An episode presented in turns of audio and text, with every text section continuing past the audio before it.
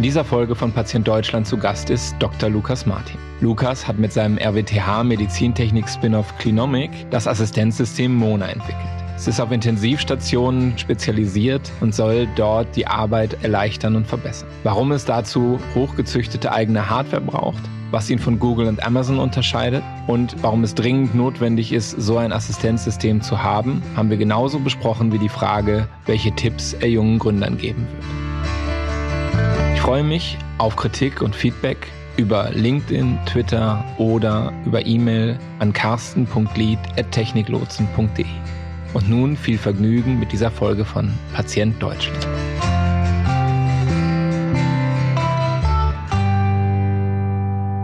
Heute zu Gast bei mir im Podcast Dr. Lukas Martin. Hallo Lukas, schön, dass du da bist. Hallo, das freut mich äh, ebenso. Einen wunderschönen guten Tag. Lukas, erzähl uns ein bisschen, was, äh, was du jetzt gerade machst und vor allen Dingen, wie du dahin gekommen bist. Das äh, interessiert uns mal so zu Anfang, dass wir das ein bisschen einordnen können. Ja, klar, sehr gerne.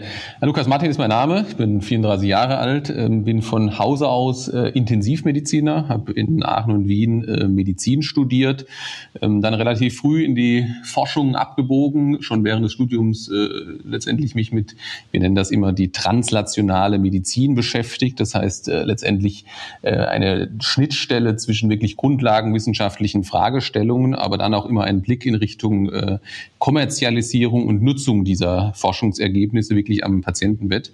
Das war von Anfang an äh, eigentlich so das Thema. Habe dann äh, promoviert hier an der Hochschule äh, in Aachen, an der Uniklinik in Aachen, habe dann Intensivmedizin und äh, Anästhesie gemacht, war eineinhalb Jahre lang an der Queen Mary University in London äh, an einem Zentrum für translationale äh, Medizin und speziell im Bereich Intensivmedizin als Gastwissenschaftler äh, tätig. Kam dann zurück, äh, habe mich hier in Aachen habilitiert, wurde Privatdozent an unserer Universität, hatte meine eigene Forschungsgruppe aufgebaut, die immer mehr dann auch zusammen mit weiteren äh, Technikexperten, die natürlich hier an so einer Hochschule wie in Aachen ganz gut zu rekrutieren sind, weil wir letztendlich eine technische Hochschule sind, haben wir dann eine äh, Forschungsgruppe ähm, äh, relativ groß äh, aufgebaut, die sich mehr und mehr mit dem Bereich äh, angewandte Datenwissenschaften im Bereich der Medizin und speziell in der Intensivmedizin beschäftigt haben.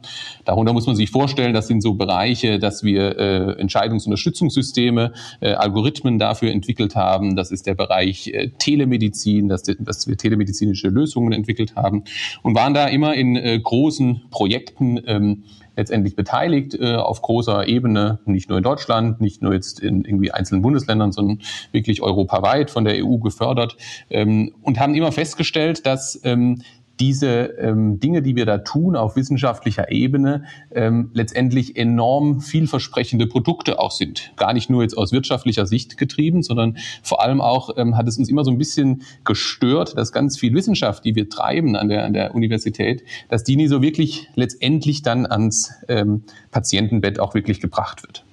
Und das hat uns äh, dazu geführt, dass wir Anfang 2019 zusammen mit weiteren ähm, Mitgliedern der, der Fakultät hier in, äh, an der Medizinischen Hochschule und ebenfalls auch Technikern äh, ein Unternehmen ausgegründet haben, das sich Clinomic nennt, ähm, dem, bei dem ich heute Geschäftsführer bin und das ist ja auch die Position, in der ich sozusagen hier eingeladen wurde zu diesem äh, Podcast heute hier.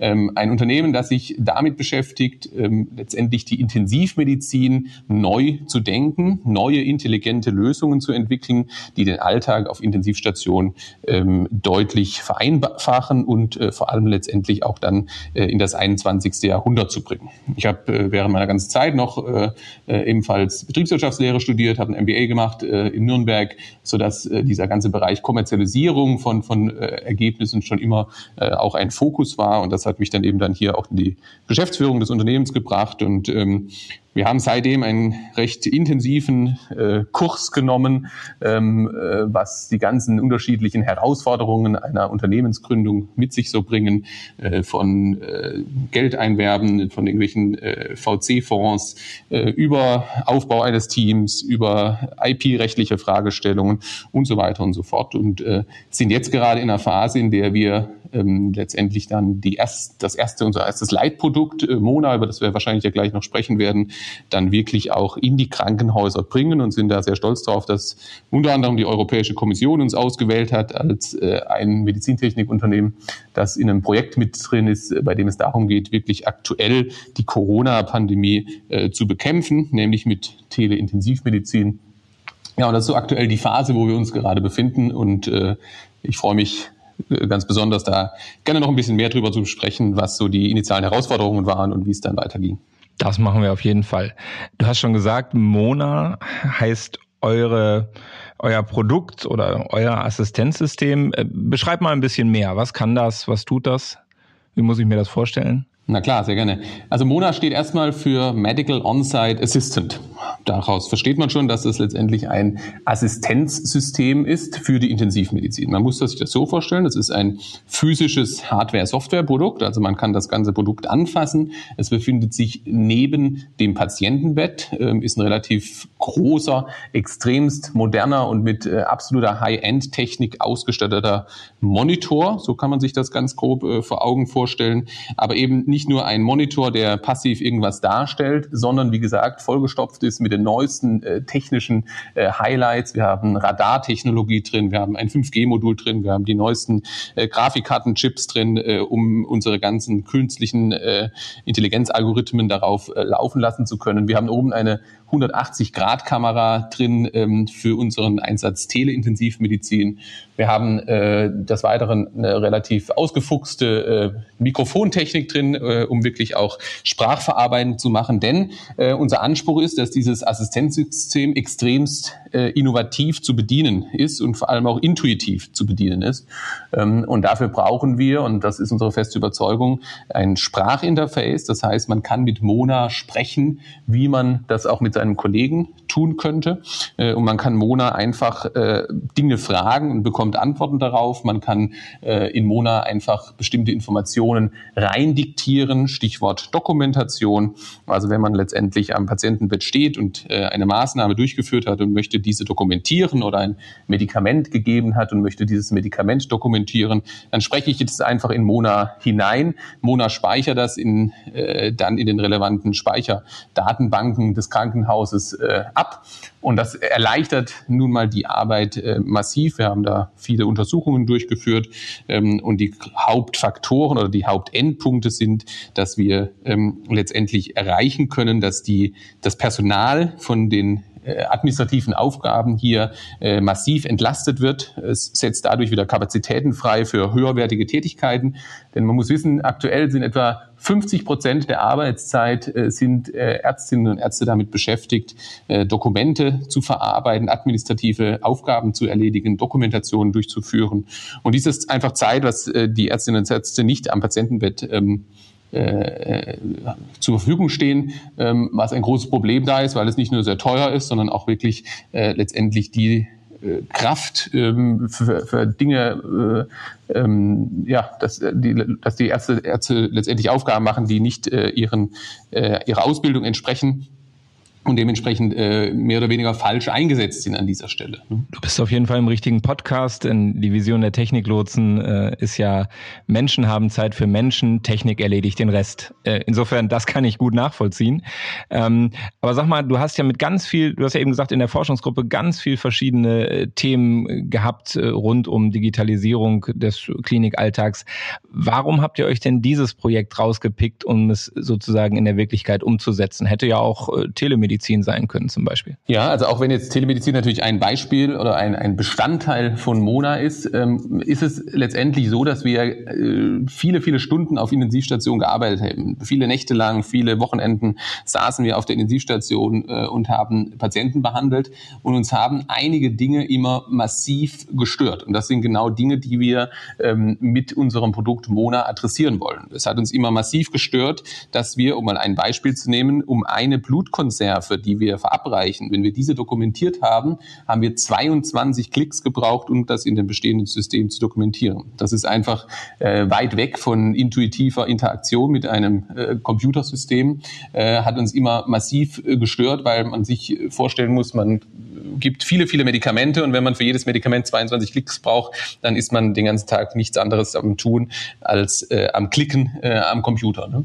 Des Weiteren ist ein großer Bereich, dass die, die Datendichte auf der Intensivstation so massiv gewachsen ist über die letzten Jahre. Wir sprechen mittlerweile um äh, von über 1000 Datenpunkte pro Patient pro Stunde, die anfallen auf Intensivstationen, die man als äh, humaner äh, Behandelnder, wenn ich das mal so sagen darf, nur noch sehr, sehr schwer überblicken kann. Und uns hat es gestört, dass wir äh, äh, aktuell vorhandene Systeme nur zur Verfügung haben, bei denen es extremst schwierig ist, den Überblick über die Patienten äh, zu, zu, zu halten. Und das waren alle die Motivationen, die uns dazu gebracht haben, jetzt wirklich äh, Intensivmedizin neu zu denken, was die Technik angeht und hier ein intuitives, innovatives äh, Assistenzsystem auf den Markt zu bringen, das all diese Probleme, die wir am eigenen Leib nachts oder am Wochenende erlebt haben, äh, adressiert gibt es wahrscheinlich einen Haufen Ärzte und Assistenzärzte und Ärztinnen, äh, die sagen, ja super, wo, wo kann ich das denn äh, jetzt mal einbauen hier? Aber glaubst du, die deutschen äh, Kliniken sind schon bereit dafür? In der Tat glaube ich das. Und ich glaube es nicht nur, sondern das ist das, was äh, wir auch so wiedergespiegelt bekommen. Ähm, wir sind relativ früher dann ähm, auf ganz oberster Ebene in die Vorstandsetagen der, der großen Krankenhausketten und so weiter äh, vorgedrungen, haben dort unser, äh, unser Produkt vorgestellt vorgestellt und äh, ich glaube, man kann das wirklich so sagen, haben durchweg eine extremst positive Resonanz erhalten.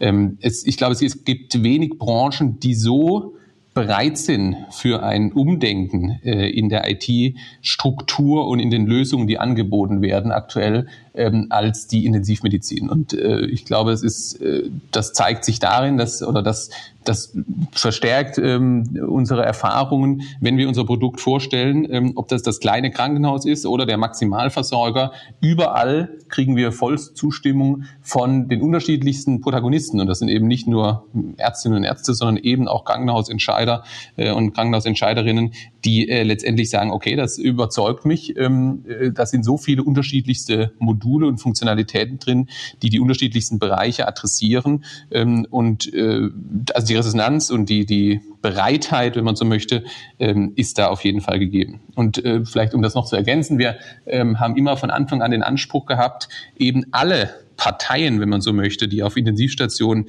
tätig sind, mit diesem Assistenzsystem zu adressieren äh, und auch zu unterstützen. Also das heißt konkret, wir haben die Krankenhausentscheider dabei, die überzeugt werden können damit, dass wir die Dokumentationsgüte signifikant erhöhen, was den Abrechnungsschwund signifikant reduziert und damit ist jeder äh, Krankenhausentscheider ähm, äh, motiviert, ein solches System äh, bei sich zu installieren.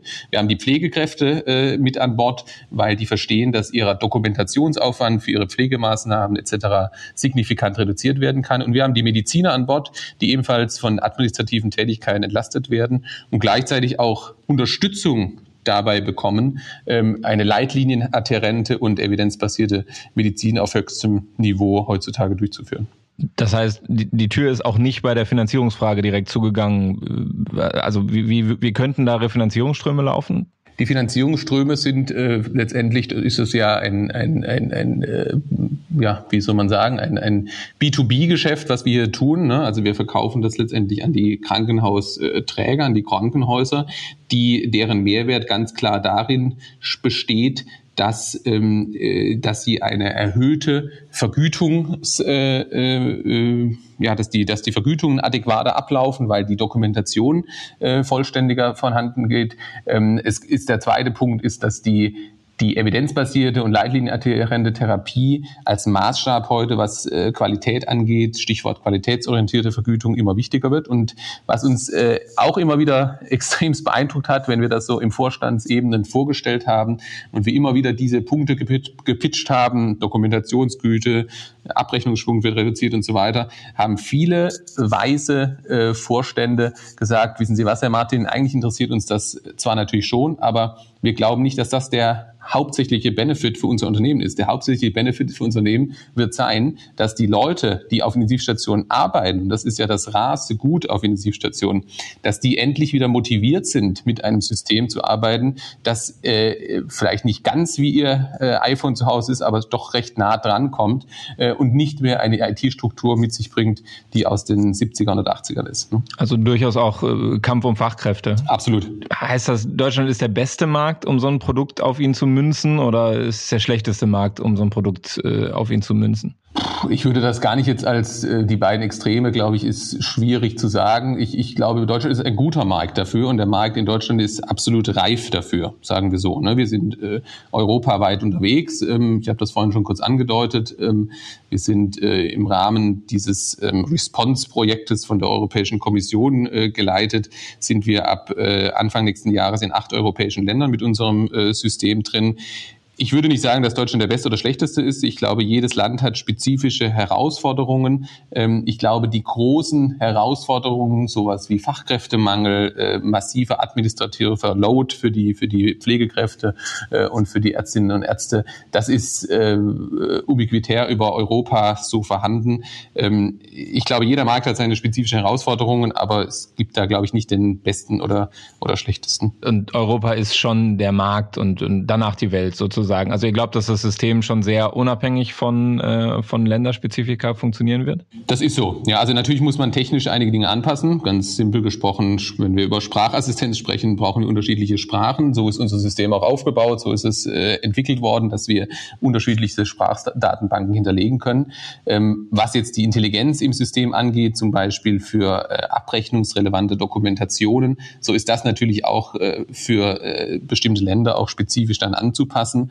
Ähm, aber die, das System ist so generisch entwickelt und äh, so modular entwickelt, dass man hier ähm, immer auf die unterschiedlichsten Bedürfnisse dann äh, eingehen kann und das dementsprechend adjustieren kann. Was war denn die größte Herausforderung jetzt in der Produktentwicklung? Ich glaube, eine ähm, initiale Herausforderung ist, ein solches interdisziplinäres Team zusammenzubringen, wie wir es jetzt aktuell hier haben. Ähm, ich hätte das nie gedacht, aber es ist wirklich eine unglaubliche Herausforderung, ähm, Fachkräfte, möchte ich mal sagen, aus den unterschiedlichen Disziplinen an einen Tisch zu bringen und äh, es zu erreichen, dass alle gegenseitig verstehen, was der andere sagt. Also ganz konkret, und das merken wir auch heute immer noch, ähm, Mediziner gehen an Probleme ganz anders dran wie Ingenieure und vice versa. Ne? Und ich will gar nicht sagen, gerne macht das besser oder schlechter, es sind einfach grundlegend unterschiedliche Herangehensweisen. Und äh, hier das Verständnis äh, zu erzeugen und irgendwo eine gleiche Sprache ähm, äh, ja, entstehen zu lassen, dass der Ingenieur versteht, äh, wenn ich als Mediziner ähm, eine Anforderung an das System stelle, wie ich es gerne äh, haben würde, dass der das dann äh, versteht und umsetzen kann und das Ganze letztendlich in, in, in Code umsetzen kann, ähm, ist eine gigantische Herausforderung. Und braucht einfach Zeit, um da ein solches Team zusammenzubauen. Ich glaube, wir hatten da das, die große Chance oder die, die, die, ähm, was der große Vorteil bei uns war, dass wir auf langfristige äh, Teammember hier zurückgreifen konnten, die im akademischen Umfeld schon bereits äh, intensiv zusammengearbeitet haben. Ähm, wenn man sowas von Null auf starten muss, ist das eine gigantische Herausforderung. Kunden zu überzeugen ähm, ist absolut nicht unser Problem. Also wir, wir, wir könnten mehr Geräte verkaufen, wie wir aktuell äh, produzieren können.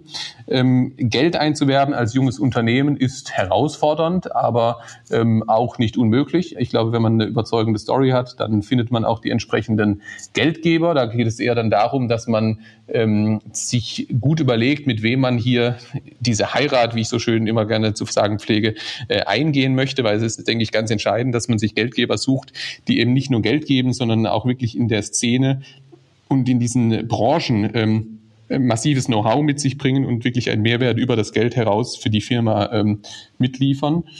Und dann ist natürlich noch der Bereich, ähm, was durchaus in Deutschland noch eine gewisse Herausforderung darstellt, ähm, die Zusammenarbeit zwischen Unternehmen und Hochschulen. Ähm, ich glaube, wir haben in Aachen ein exzellentes Ökosystem, das es ermöglicht, äh, auch bestimmte IP aus dem Hochschulwesen äh, in Unternehmen, in selbstgegründete Unternehmen äh, auszulizenzieren etc. Aber da stellen sich natürlich ganz viele Fragen, was die rechtlichen Situationen, was die wirtschaftlichen Situationen angeht und so weiter.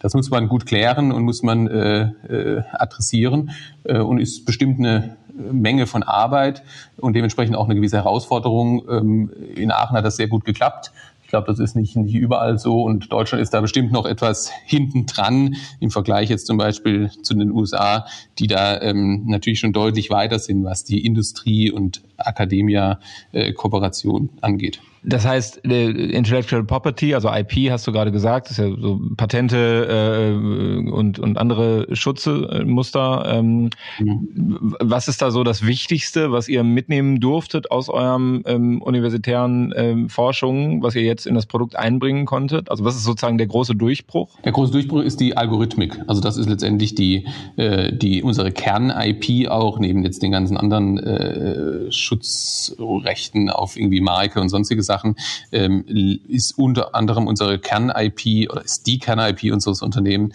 die, die Algorithmik, die dahinter liegt. Und wir haben da einzelne Bausteine durchaus im äh, universitären Umfeld ähm, entwickelt und dann über Lizenzverträge aus der Universität äh, auslizenzieren können. Und dafür bedarf es natürlich eines gesunden, guten äh, Ökosystems äh, zwischen Hochschulen und, und, äh, und Spin-offs oder Spin-outs aus den Universitäten, äh, um das letztendlich umzusetzen.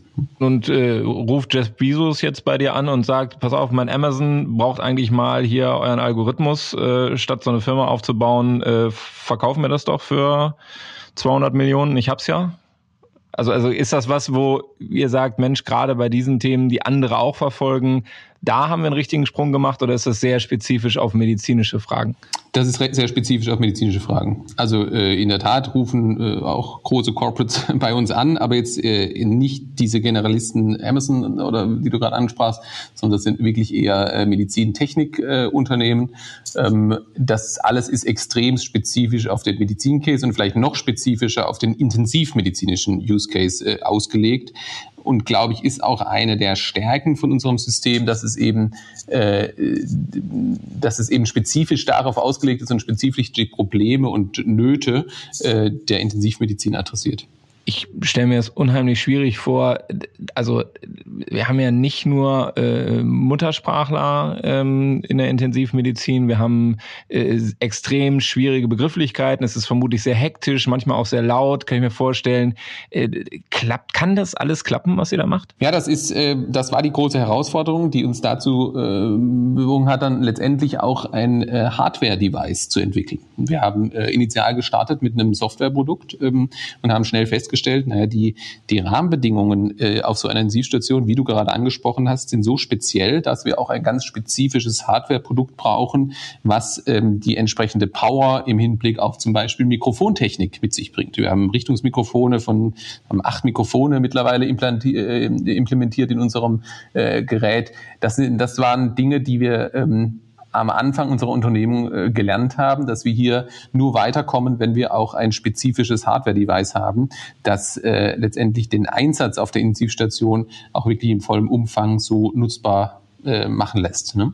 Darüber hinaus, was du angesprochen hast, die unterschiedlichen Sprachen, ja, das ist unter anderem gerade ein ähm, Feature unseres Systems, dass ähm, Pflegekräfte zum Beispiel oder auch Ärztinnen und Ärzte die äh, nicht muttersprachlich Deutsch sind, nachdem sie sich mit ihrer Karte in dem System eingeloggt haben, in ihrer Muttersprache sprechen können mit dem System. Es gibt äh, ein Riesenproblem aktuell ähm, dadurch, dass äh, im Hinblick auf Dokumentation, dass Nicht-Muttersprachler äh, Dinge dokumentieren, die nachher dann noch nicht so verständlich dokumentiert sind, dass sie auch abrechnungsrelevant werden können. Und äh, das ist ein Punkt, den wir mit dem System adressieren. Es soll so sein, dass äh, die Pflegekraft, die jetzt aus Spanien äh, bei uns arbeitet. Und das sind äh, sehr viele, sehr extremst gut ausgebildete Pflegekräfte, die enorm geschätzt sind, aber die vielleicht noch nicht den Sprachschatz mit sich bringen, dass die äh, mit dem System auf äh, Spanisch dann auch sprechen können äh, und dementsprechend aber trotzdem das System an den relevanten Stellen, zum Beispiel jetzt das Medikament XY, dann adäquat dokumentiert. Also es sind große technische Herausforderungen, ähm, aber ähm, denke ich, adressieren die Probleme in Anführungszeichen oder die Modalitäten einer Intensivmedizin von morgen. Finde ich ganz spannend, weil ganz oft äh, höre ich in meinem Alltag auch, äh, ja, dann machen wir, machen wir jetzt nicht sowas mit Digitalisierung, sondern wir müssen ja den Fachkräftemangel begegnen und wir müssen mehr in Deutschland ausbilden und so weiter. Und wenn wir das jetzt übertünchen mit so einer digitalen Lösung, dann, dann kriegen wir das nicht. Also ich spüre da immer so ein, so ein Gegeneinander. Ähm, aber du sagst, ihr werdet mit offenen Armen aufgenommen. In der Tat. Also das ist, ähm, äh, ist, ist so, ganz klar. Ähm, was die offenen Arme dann immer so ein bisschen äh, holprig werden lässt, ist letztendlich die eigentliche Implementierung äh, oder das eigentliche Installieren in den Krankenhäusern, weil da natürlich die Prozesse doch äh, sehr langsam oftmals laufen. Ähm, das ist immer eine Herausforderung, da alle Stakeholder an einen Tisch zu bringen.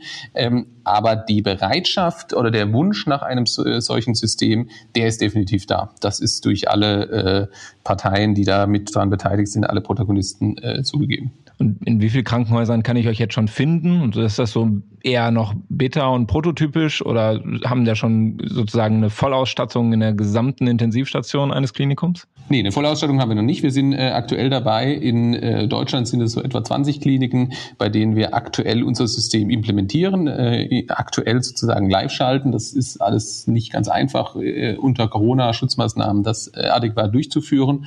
Und wir sind ab äh, Anfang nächsten Jahres, wie gesagt, in acht europäischen Ländern mit in Summe über 30 Krankenhäuser mit den Systemen vertreten. Also jetzt geht's richtig los. Ist so, ja, genau.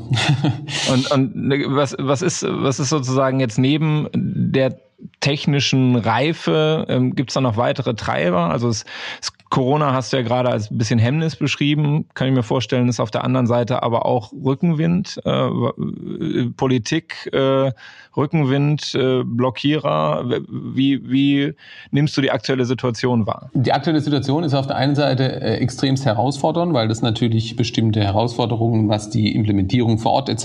Äh, mit sich bringt und was es an der einen oder anderen Stelle nicht einfacher macht. Auf der anderen Seite ähm, ist, glaube ich, Intensivmedizin aktuell so präsent wie nur sehr, sehr selten. Ne? Ähm, ich glaube, wir alle wissen, wie entscheidend es ist, äh, intensivmedizinische Kapazitäten. Man liest es äh, jeden Tag in der Zeitung und hört es jeden Abend äh, in den unterschiedlichsten Sendungen. Ähm, es ist entscheidend, dass wir intensivmedizinische Kapazitäten haben. Und ich glaube, es wissen mittlerweile auch alle, dass eine intensivmedizinische Kapazität nicht durch ein Intensivbett definiert ist, sondern durch die Kompetenz, die äh, dieses Intensivbett äh, mit sich bringt. Heißt konkret, wir müssen es wirklich schaffen, ähm, flächendeckend äh, Expertise an die, die, Intensivbetten zu bringen. Und da ist natürlich ein Device wie unseres, ähm, das bettseitig erstmalig äh, Teleintensivmedizin anbietet. Heißt also, man kann äh, in einem kleinen Krankenhaus sich den Experten von dem großen Center ähm, dazuschalten.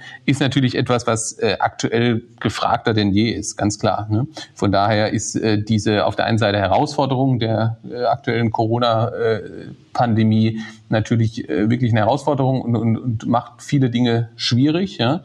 Ähm, auf der anderen Seite ist die Nachfrage nach den Systemen äh, höher denn je, weil natürlich ähm, genau das die Punkte sind, die aktuell äh, äh adressiert werden müssen. Krankenhauszukunftsgesetz auf dem Weg. Das heißt, äh, der Bundesgesundheitsminister macht auch noch die Schatulle auf und äh, äh, stattet die Kliniken auch noch mit genügend Investitionsmitteln aus, vermutlich. Äh, läuft ja ganz gut. Ähm, aber ihr seid ein Medizinprodukt, ne? Also äh, müsst richtig zertifiziert sein oder seid ihr noch in so einer Zone, wo man das noch nicht sein muss? Nein, wir müssen als volles Medizinprodukt zertifiziert sein, waren da vom ersten Tag an äh, mit unterschiedlichen benannten Stellen in Kontakt haben ja darüber hinaus äh, viele äh, Maßnahmen äh, ergriffen, was der Bereich IT-Sicherheit angeht. Äh, man muss sich vorstellen, Teleintensivmedizin, ähm, da sprechen zwei Leute an unterschiedlichen Orten miteinander. Das, diese Video-Audio-Verbindung muss sicher sein, die muss bestimmten Standards entsprechen und so weiter. Auch da äh, standen wir von Anfang an mit den entsprechenden Stellen äh, in Kontakt. Ähm, und ja, also ist ein volles Medizinprodukt, ist nicht irgendwie eine Grauzone.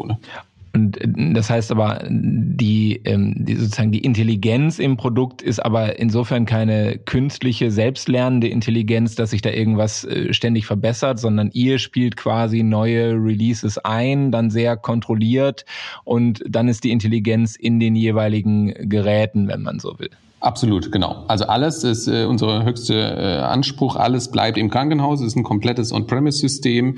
Äh, da ist keine äh, Google Cloud oder sonst irgendwas dahinter steckend. Es sind keine in dem Sinne selbstlernenden Algorithmen, die Medizinprodukte rechtlich überhaupt nicht zulässig wären. Das heißt, wie du gerade richtig sagst, die Algorithmen sind trainiert, werden von Zeit zu Zeit äh, erneut trainiert und verbessert und dann als Release, als Update äh, wieder auf die Geräte aufgespielt. Aber kriegt ihr da eine, eine, eine Feedback-Schleife? Schleife. Also normalerweise, wenn du sowas trainieren willst, musst du ja ähm, datenschutzrechtlich vernünftig, klar, ähm, die sozusagen auch mal gucken, wie viel Treffer hat eigentlich dein System und so weiter. Also eigentlich ist ja jedes installierte System müsste ja wieder ein Feedback geben, äh, wie oft es was falsch verstanden hat und so in die Richtung. Ja, ist richtig. Also wir, wir trainieren, da muss man so ein bisschen unterscheiden, welche Systeme im, äh, im System äh, trainiert werden sollen. Also sprechen wir jetzt über die Sprachverständnis, dann kriegen wir ähm, kriegen wir Teile der Datensets zurückgespielt, äh, um unser Sprachmodell kontinuierlich zu verbessern. Ne? Mhm. Sprechen wir über Patientendaten, also jetzt irgendwelche Laborwerte der Patienten etc.,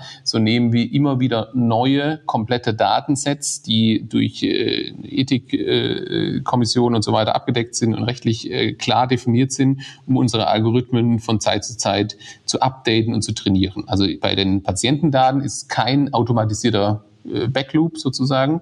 Ähm, bei den sprachverarbeitenden Daten äh, nutzen wir die Transkripte der, der Sprachverarbeitung, um den Algorithmus weiter zu trainieren. Patientinnen und Patienten ist ja ein gutes Stichwort. Du hast ja, bist ja auf sehr viel Zielgruppen eingegangen, äh, deren ja, Wünsche ihr berücksichtigt habt oder deren Bedarfe ihr auch erspürt habt. Äh, wie ist das denn mit den äh, Patientinnen und Patienten? Da ist eine Kamera drin, da ist eine Spracherkennung drin, so und so viele Mikrofone. Ähm, da ist schon mal ein Eindruck, dass wir da in Deutschland auch noch Berührungsängste haben. Ist das, wenn man sagt, liegt auf Intensiv, kriegt das nicht so mit? Ist das, ist das ein Thema für euch? Geht ihr da irgendwie ran und Aufklärungsarbeit oder sagt ihr, naja, soll froh sein, dass wir hier einen guten Service auf Intensiv äh, organisieren? Nein, das ist absolut ein, ein Riesenthema und das sind nicht nur die Patienten das, äh, Patientinnen, sondern das sind natürlich auch die Mitarbeiter. Ne? Ähm, wir haben von Anfang an unser System da ähm, dahingehend äh, oder viele, viele Schleifen in der Entwicklung gedreht, äh, um diese Punkte genau zu adressieren. Also ganz einfache Dinge, zum Beispiel die Kamera hat immer einen physischen Shutter oben drüber, den man händisch äh, aufmachen muss. Das Gerät hört nur zu, nachdem ich äh, mich mit meiner Karte äh, identifiziert und autorisiert habe. Ähm, also es sind viele, viele Maßnahmen auf technischer Ebene integriert, die genau diese Punkte adressieren. Und dann bedarf es einer, wie, wie du schon richtig sagst, einer, einer gewissen Initialschulung und Mitnahme, zum Beispiel jetzt der Mitarbeiterinnen und Mitarbeiter auf der Intensivstation, um denen zu erklären, ähm, dass dieses System technisch sicher ist und eben keine Daten hier aus dem Krankenhaus äh, nach zu Google Cloud oder sonst wohin geschickt werden. Ähm, das ist ganz wichtig. Ne? Also ich glaube, es ist eine zweispurige Sache. Das Ganze hat zwei Komponenten. Einmal technische Sicherheit äh, und auf der anderen Seite ähm, die, die Protagonisten, die das System dann äh, letztendlich auch wirklich nutzen und bedienen, mitzunehmen, den äh, zu auf, aufzuklären, ähm, äh, was das System denn jetzt wirklich speichert, wann es was speichert ähm, und da einfach maximale Transparenz äh, zu schaffen, ähm, was das System tut. Du hast eben Google schon mal erwähnt. Ähm, heute kam äh, Amazon macht eine Apothekenkette auf und ist ja auch mit Google und Amazon mit den Sprachassistenten sehr weit vorne. Die drängen ja in den Healthcare-Markt. Äh, siehst du da Wettbewerb auf euch zukommen? Äh, werden die mal sowas anfangen oder sagst du, naja, das, das können die gar nicht oder das wollen die auch gar nicht? Also ich meine, ganz klar sind wir nicht die einzige sprachverarbeitende Software für Medizin. Ist, ist, ist selbstverständlich. Ne? Das ist nicht der Punkt wo unser klarer USP liegt, ist in unserem innovativen, vor allem intuitiven System für den Bereich Intensivmedizin. Und das ist ein hochspezialisierter Bereich, der extremst viel äh, Domain-Knowledge äh, benötigt, um hier ein System zu entwickeln, ähm, das bei großen Anbietern so in der Regel nicht vorhanden ist. Man muss das wirklich äh, in engem in engsten Kontakt mit, äh, mit Kliniken entwickeln. Man muss immer wieder ähm, äh, den Customer, der es letztendlich dann am Ende nicht nur kauft, aber auch benutzt, ähm, mit ins Boot holen bei der Entwicklung. Wir haben hier ständig äh, immer wieder äh, zwischen Prototyp-Stand äh, Diskussionen äh, gehabt während der Entwicklung mit Pflegekräften, mit Intensivmedizinerinnen, mit Controller des Krankenhauses etc. etc um die von Anfang an mit in die Entwicklung mit reinzuholen. Und das geht nur in, in, in ganz enger Zusammenarbeit mit äh, einer Uniklinik zum Beispiel, die das mit vorantreibt. Also ganz klar, wir sind nicht der einzige äh, Sprachverarbeiter äh, im, im Intensivsektor, das ist selbstverständlich. Ähm, aber wir haben, glaube ich, den großen Vorsprung, insofern, dass es wirklich eine Domain-Knowledge ist, äh, die man nur in einem hochspezialisierten Team äh, so erreichen kann. Wenn man noch mal ein bisschen aufs Ökosystem in Deutschland guckt, ähm, also es gibt Wettbewerber, es gibt äh, offensichtlich, habt ihr das Glück gehabt, an der RWTH auch ein gutes ähm, Uni-Startup-Ökosystem vorzufinden. Geld hast du eben erwähnt. Wer sind, wer sind eure Kapitalgeber? Also stammen die auch aus äh, dem deutschen Ökosystem, europäischen Ökosystem oder muss man da nach äh, USA gucken? Nee, aus dem äh, europäischen Ökosystem, was ich schon am Anfang meinte, ich glaube, das ist ganz entscheidend und das war auf jeden Fall ein Katalysator, den wir äh, in unserer Gesamtunternehmung äh, verspürt haben, sich Geldgeber auszusuchen, die eben einen äh, klaren Mehrwert neben der eigentlichen äh, der eigentlichen Finanzierung mit sich bringen. Also man muss Leute haben, die einem Türen öffnen können, sei es auf technischer Ebene, sei es auf politischer Ebene, sei es auf äh, Customer Relationship Ebene. Ähm, das ist ganz, ganz entscheidend, äh, solche Leute mit ins Boot zu holen. Ich glaube, da hatten wir großes Glück, am Anfang da die richtigen äh, Leute zu holen. Wir haben mit vielen, vielen Fonds gesprochen, auch aus äh, nicht deutschen, nicht europäischen Ländern ähm, und haben uns da gegen viele gute Angebote äh, dagegen entschieden, ähm, weil eben es ganz entscheidend ist, Leute im Boot zu haben, die jetzt in diesem Fall hier zum Beispiel das deutsche Gesundheitswesen als Ökosystem äh, verstehen wie ihre, wie ihre Westentasche, äh, um da wirklich einen Mehrwert für die Unternehmung zu liefern. Magst du sagen, wer bei euch investiert ist und äh, wie viel Geld ihr schon eingesammelt habt? Ja, ist eine Gruppe an, an äh, Privatleuten, vor allem aus dem Finanzsektor, aber auch aus dem Healthcare-Sektor. und wir sind im oberen äh, einstelligen Millionenbetrag, was die Investmentsumme ist. Glaubt ihr, das ist durch? Und, und wenn ihr jetzt so abverkauft, dann werdet ihr auch Wachstum und, und Weiterentwicklung ähm, innenfinanzieren können? Oder seid ihr quasi, wer das jetzt hört und hat noch 10 Millionen übrig, der soll dich anrufen? Wir sind, glaube ich, ganz gut aktuell ausgestattet für die aktuelle Phase. Ne? Jetzt geht es wirklich darum, die Türen, die, die offen sind, äh, zu durchtreten und wirklich äh, in, in den Vertrieb massiv zu einzusteigen. Das ist das, was äh, für das nächste Jahr kommt. Also wirklich der Rollout äh, über Europa draus. Ähm, in den zukünftigen Wachstumsphasen ähm, kann es durchaus mal sein, dass wir wieder äh, neue Kapitalgeber brauchen. Das hängt so ein bisschen davon ab, äh, glaube ich, äh, und da ist das nächste Jahr ganz, ganz kritisch, ähm, ähm, wie das weitergeht, ähm, wie schnell wir es jetzt wirklich schaffen, diesen Rollout hinzubekommen. Ich bin sehr optimistisch, aber Stichwort Corona, man weiß nie, was da so dazwischen kommt. Aktuell sind wir ganz gut ausgestattet, aber ich glaube, für die nächsten Schritte sind wir natürlich jederzeit offen, immer mit äh, äh allen Interessenten da in Kontakt zu treten. Gib doch zum Abschluss vielleicht nochmal so drei Tipps, die du ähm, Gründern auch im Bereich Medizintechnik, ähm, Medizintechnik, Startups äh, so mit an die Hand geben möchtest. Drei Tipps. Ich glaube, äh, Tipp Nummer eins, durchhalten, durchhalten und durchhalten, immer Vollgas geben. Tipp Nummer zwei, ähm, nicht glauben, dass man selbst alles am besten kann, sondern auf so viele externe Berater hören, äh, wie nur irgendwie möglich. Äh, immer die Experten befragen, immer sich Expertenhilfe holen, ähm, um äh, letztendlich wirklich deren Knowledge äh, mit abzugreifen, dann sich natürlich ein eigenes Bild zu machen und äh, die eigene Entscheidung zu treffen. Aber einfach ganz, ganz viel zuhören von anderen ist ganz entscheidend. Und ich glaube, der dritte Punkt ist, äh, man muss das machen, was einem Spaß macht. Weil wenn man äh, motiviert motiviert ist und wenn man wirklich begreift, dass dieses Medizinprodukt ähm, das eigene Baby darstellt, äh, dann ist man am besten, im besten, was man, was man tut und dann wird das Ganze auch ein Erfolg. Wunderbar. Lukas, viel Erfolg euch weiterhin und äh, vielen Dank, dass du bei Patient Deutschland zu Gast warst. Ja, herzlichen Dank für die Einladung. Vielen Dank.